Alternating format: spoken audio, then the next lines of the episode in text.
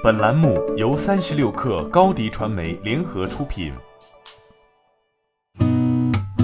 八点一刻，听互联网圈的新鲜事儿。今天是二零二一年二月一号，星期一。您好，我是金盛。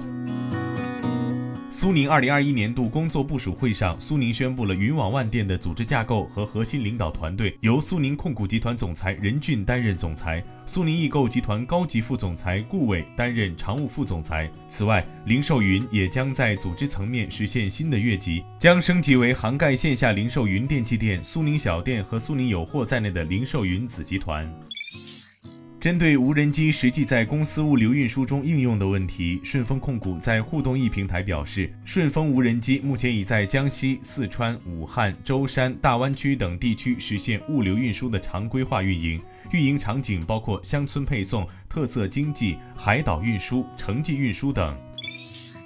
昨天凌晨，国网南昌供电公司微博发文称，关于南昌特斯拉新车用户在特斯拉自用充电站充电突然断电无法启动的问题，特斯拉回应说是国家电网电流太大，不是车辆问题。国网南昌供电公司对此回应称，我们有义务告知广大网友。特斯拉自用充电站有其特有的充电技术标准。特斯拉电动车是与特斯拉专用充电装置直接连接并使用，而非由电源线路连接特斯拉电动车。国网南昌供电公司还建议特斯拉公司请专业人士认真查找车辆充电故障原因。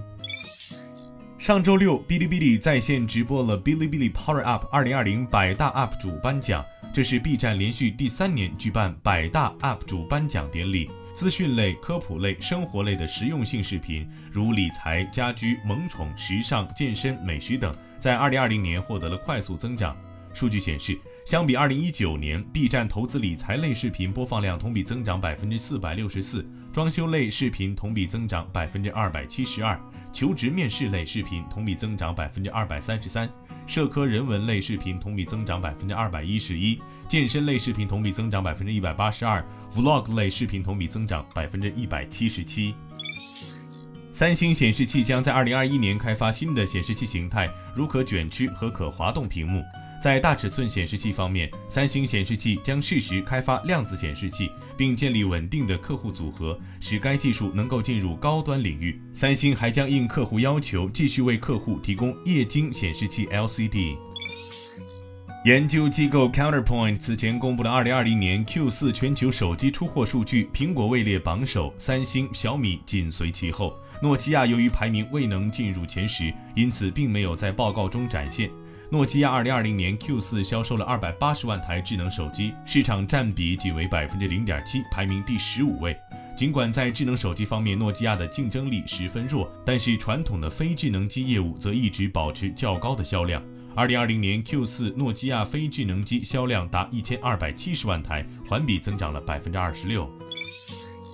一直被广大网友猜测为是十三香的 iPhone 十二 S 还未上市。关于 iPhone 十三系列的爆料就已经满天飞。国外数码达人 John Prosser 在最新一期节目中表示，今年的 iPhone 十三 Pro 和 iPhone 十三 Pro Max 有望发布一 TB 容量的型号。有消息人士曾看到即将推出的 iPhone 的 CAD 文件，iPhone 十三原型机的刘海屏进一步进行了缩小处理，不是变得更窄，而是更短。他还表示，iPhone 十三系列将会和 iPhone 十二系列一样，拥有四款机型。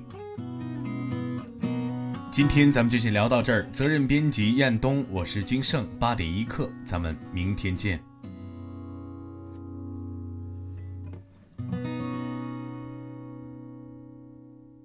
欢迎加入三十六氪官方社群，添加微信 baby 三十六氪 b a b y 三六 k r，获取独家商业资讯，听大咖讲风口，聊创业，和上万课友一起交流学习。